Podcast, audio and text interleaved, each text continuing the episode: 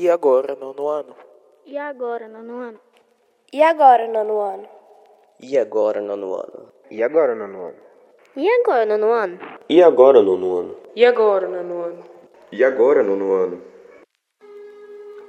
Bom dia para quem tá vindo de dia, boa tarde para quem tá vindo de tarde e boa noite para quem tá vindo de noite. Olha, aconselho que se você estiver vendo esse podcast de noite, esteja bem acompanhado. Esse é o podcast do nono ano do mês de outubro. E quem fala é o Felipe, junto a José Neto como locutores. Bom dia. Junto com os alunos Danilo, Bom dia. Gabriel, Bom dia. Marcos, Bom dia. Antônio Bom dia. e Simbal, Bom dia. debatendo sobre o assunto desse mês. E como a atribuição do Halloween à cultura brasileira tem sido tão comentada pelos nossos internautas, será o nosso assunto de hoje.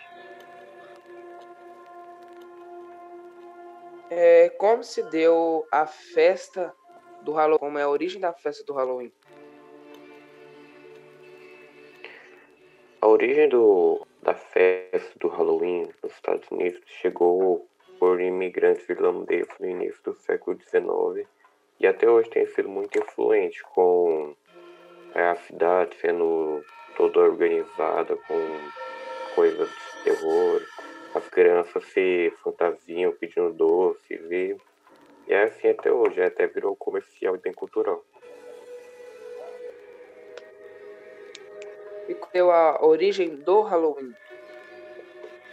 Bom, José Neto, a origem do Halloween, ela se veio a partir do povo celta, um povo muito antigo que era politeísta, acreditava em vários deuses. O, Ha- o Halloween, para eles, era chamado de Samhain, na época. Comemorava o início da primavera e também era uma festa religiosa para alguns deuses deles. Depois de muito tempo, a Igreja Católica adotou o Halloween, o Samhain, como Dia dos Mortos. E era um dia específico no ano onde a cultura de festa era muito semelhante à praticada pelos celtas, entretanto com um objetivo diferente. Para os católicos, as crianças pediram, pediam doces de casa em casa a fim de fazer oferenda aos espíritos, às pessoas que já haviam morrido há muito tempo, e ajudar elas a fazer uma passagem do purgatório para o céu. Caraca, velho, que interessante. Então, é, alguém poderia dizer como que se deu, como que é a história do Halloween aqui no Brasil? Bom, o Halloween antigamente não era uma festa tradicional. Ela veio a ser tradicional após a influência dos Estados Unidos, foi há cerca de 20 anos atrás. Mas não é a mesma maneira que é nos Estados Unidos. Também nesse dia foi introduzido o Dia do Saci, com a ideia de trazer a cultura nacional do nosso país.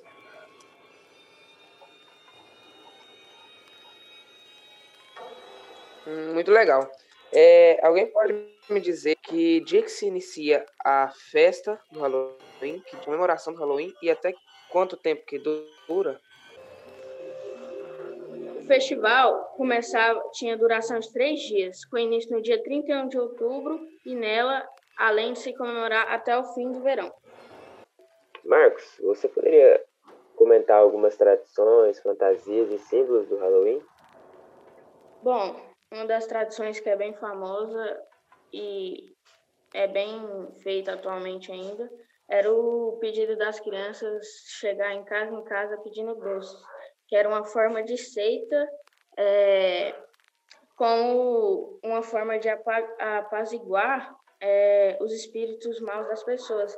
E outra tradição bem conhecida, que é um conto, na verdade, que é a tradição da vela na abóbora que é o conto do Jack Lanterna, que ele era um beberrão, né? É, que era enganado pelo diabo. Aí ele conseguiu escapar do inferno e morreu e não foi aceito no céu. E de modo que a alma a, pa- passou a vaguejar nas ruas e uma lanterna iluminando o caminho. Aí isso dava muito medo nas pessoas. E também, como eu falei, a, um dos símbolos é a abóbora na com vela e a fantasia de Dia das Bruxas. Alguém poderia compartilhar alguma história de terror relacionada ao Halloween? Uh, bom, eu vou falar sobre o espírito do, do galinheiro. Uma família pequena se mudou para uma cidade pequena, onde a principal fonte de renda da população era a criação de animais e a agricultura. Will e sua esposa acabaram de chegar à cidade e tinham pouco dinheiro e decidiu criar galinhas.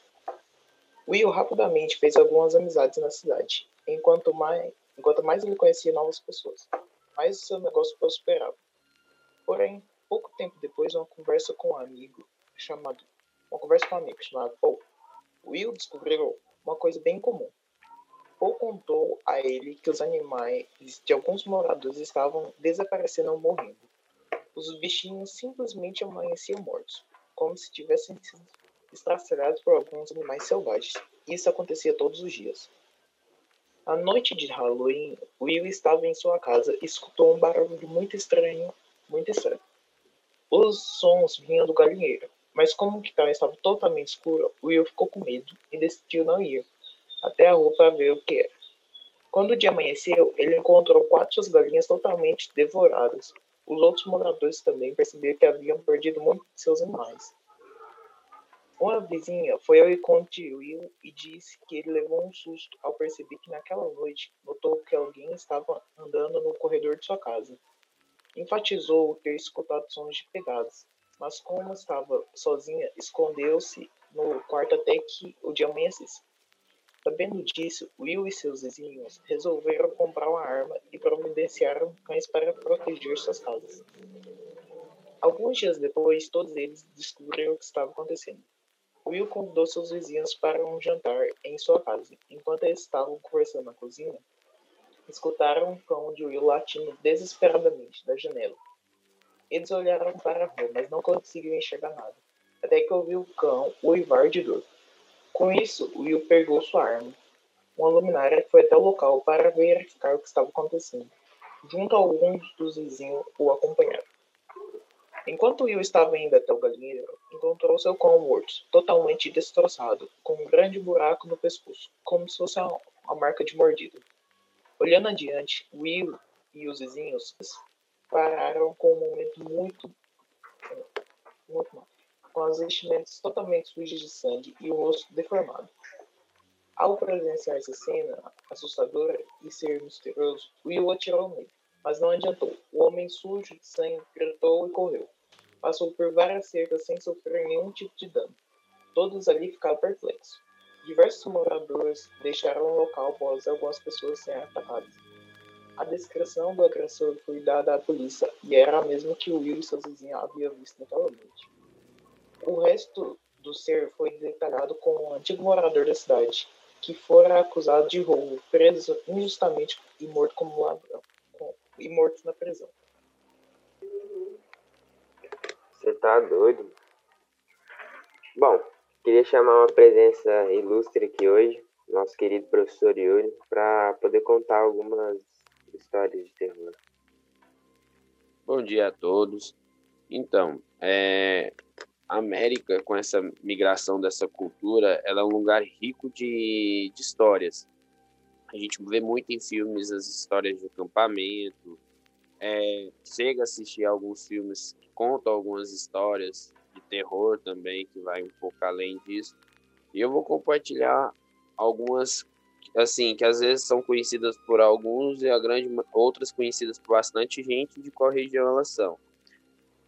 É, uma, é, ela vem da Nicarágua, que é o cão branco e cão negro, que conta a história de um cão branco que durante as horas malditas, que é a hora próxima à meia-noite, ele passa a acompanhar os viajantes de forma de proteger do seu rival, que é o cão negro. É, uma outra história seria o Cavaleiro Sem Cabeça, que é muito comum na Costa Rica, que ela é traduzida como o Capitão Sem Cabeça, que conta a história de um capitão que não tem cabeça, que fica atrás de almas é, andando sobre seu cavalo. Muita gente já assistiu o filme do Cavaleiro Sem Cabeça, então nota-se que ela é bem parecida nessa mesma, nesse mesmo contexto. Uma outra bem conhecida é a caveira, é a caveira de cristal, que ela passa assim, no Golfo do México e ela foi já citação nos filmes do Indiana Jones, né? Então a, a, a história é bem parecida com a do filme, de toda aquele daquela questão do contexto da, da caveira, né? É, e um, a mais conhecida para a gente aqui é a mulher de branco nas estradas, que é uma mulher vestida de branco que fica vagando durante a madrugada. E a gente tem algo parecido nos Estados Unidos. Porém, a, no Brasil, a história fala que você as pessoas têm o intuito de ir atrás dela para questionar por, porque ela está vagando, mas nunca alcança ela. Já nos Estados Unidos, a história conta de uma mulher de branco que vai atrás de homens que cometem adultério e acabam e acaba assassinando esses esses homens. É, nós temos uma também no Brasil que corre muito na região do Amazonas, essa já é uma da região específica, que é a história do. Deixa eu pegar o nome certinho aqui deles. É, Ibupiara, Assombração das Águas. Fala que os Ipupiaras são um povo anfíbio que habita o fundo das águas e assemelha-se muito aos humanos, só que com os olhos mais encovados e respiradores no topo da cabeça, como os botos. Então, e atacam os ribeirinhos, abraçando e apertando até o matar. Então, muito parecido, já uma junção aqui de, de, de, cultura, né? Porque a gente tem a história do boto, que fala que vive ali também, que transforma em homens. É, a gente tem a Yara, que é da cultura brasileira também, que é a mãe d'água, que ela atrai os pescadores e afogam os mesmos, e ela tem uma beleza, né? Além de uma beleza, o canto exuberante. Então, todo esse aglomerado de cultura aí juntando para poder criar esse contexto, né? Então a gente percebe que o Brasil ele é rico numa cultura e que muitas das vezes elas vão se juntando e se transformando em novas culturas aí, dando novas histórias. E eu acredito que elas não podem se perder, que eu acho que elas têm que ser passadas, porque muitas culturas elas vão se perdendo com o tempo. Eu, e é isso, queria passar um pouco aí para vocês dessas histórias aí pelo, pela nossa América afora. Uh, que medo! E aí, o que acharam? Vamos uma festividade com um passado histórico muito interessante. Caso alguém queira saber mais sobre o assunto, é importante que pesquise em sites com certa credibilidade. Obrigado e até o próximo e agora nono ano. E não esqueçam, nunca passem por baixo de uma E agora nono ano? E agora nono ano? E agora nono ano? E agora nono ano? E agora nono ano? E agora nono ano? E agora nono ano? E agora nono ano? E agora nono ano?